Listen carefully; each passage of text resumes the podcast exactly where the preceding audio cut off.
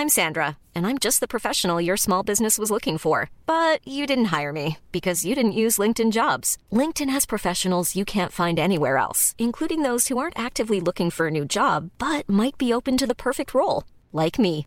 In a given month, over 70% of LinkedIn users don't visit other leading job sites. So if you're not looking on LinkedIn, you'll miss out on great candidates like Sandra. Start hiring professionals like a professional. Post your free job on linkedin.com/people today.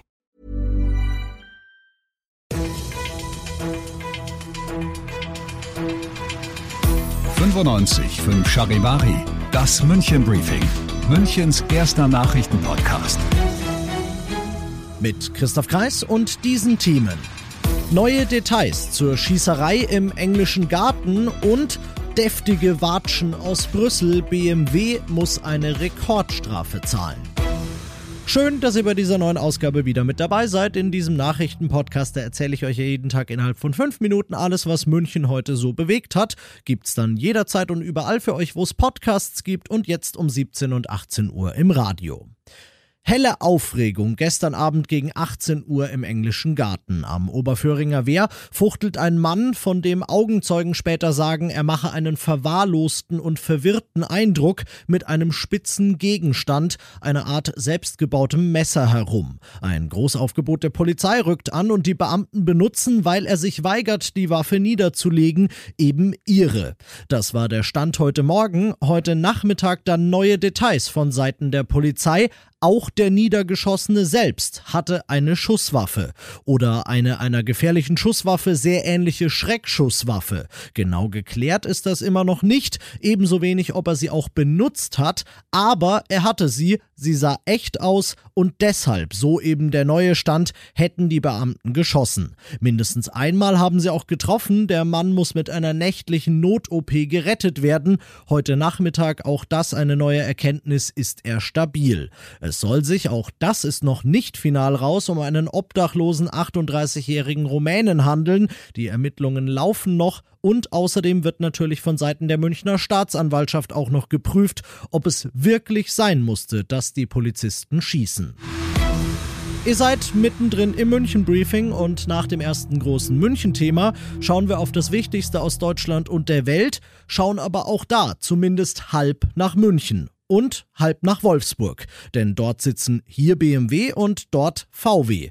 Die Autobauer sind Konkurrenten, aber dennoch haben sie gemeinsame Sache gemacht. Sie haben sich verbotenerweise abgesprochen bei einer Abgastechnologie, die hätten beide zur Verfügung gehabt und hätten sie einbauen können. Beide haben es nicht getan und so ihren Kunden die Chance genommen, umweltfreundlichere Autos zu kaufen, als sie hätten haben können.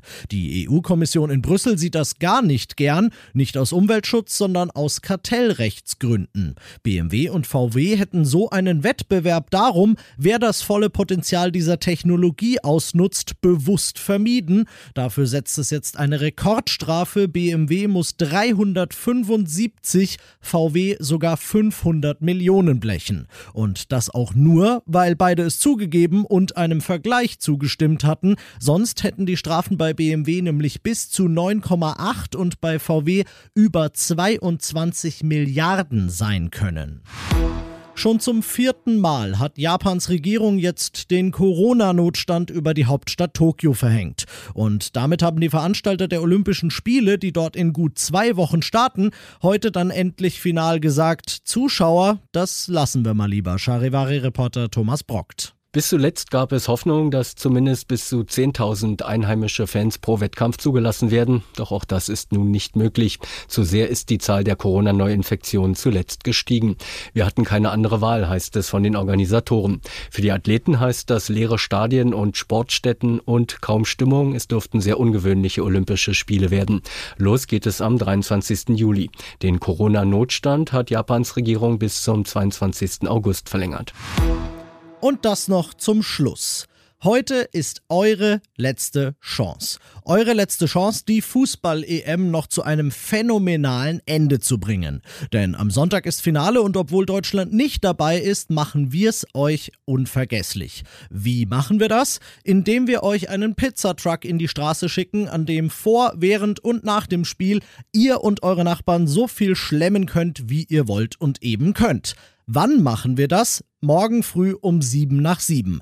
Dann knallen Markus und Larissa das EM-Finale eures Lebens raus. Ich würde das haben wollen, aber ich darf nicht. Ihr wollt das haben und ihr dürft. Alles, was ihr machen müsst, ist jetzt noch schnell auf charivari.de gehen, euch anmelden und morgen früh dann das Radio aufdrehen, was ihr ja sowieso macht. Ich kenne euch doch. Ich bin Christoph Kreis. Macht euch einen schönen Feierabend.